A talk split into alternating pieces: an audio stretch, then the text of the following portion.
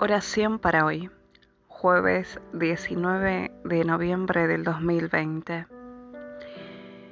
Y es que para avergonzar a los sabios, Dios ha escogido a los que el mundo tiene por tontos, y para avergonzar a los fuertes, ha escogido a los que el mundo tiene por débiles.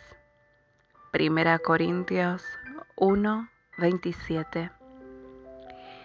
Dios, Señor nuestro, venimos a ti necesitados y asimismo ricos, débiles y también fuertes, orando que tu promesa se cumpla en Cristo Jesús, nuestro amado Señor y Salvador que llegue el momento cuando los cielos se abran y una nueva luz brille en toda la tierra.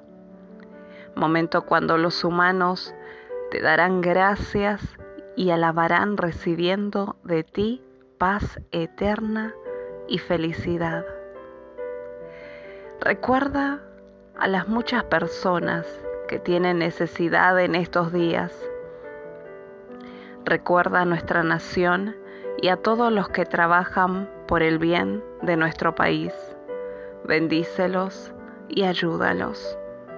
Oh Señor y Dios nuestro, ayuda a los moribundos. Concede que lleguen a ti. Tu ayuda traerá vida frente a la muerte, alegría frente al dolor Querido Padre Celestial, que tu nombre sea honrado y que venga tu reino, que se haga tu voluntad aquí en la tierra como en el cielo. Amén.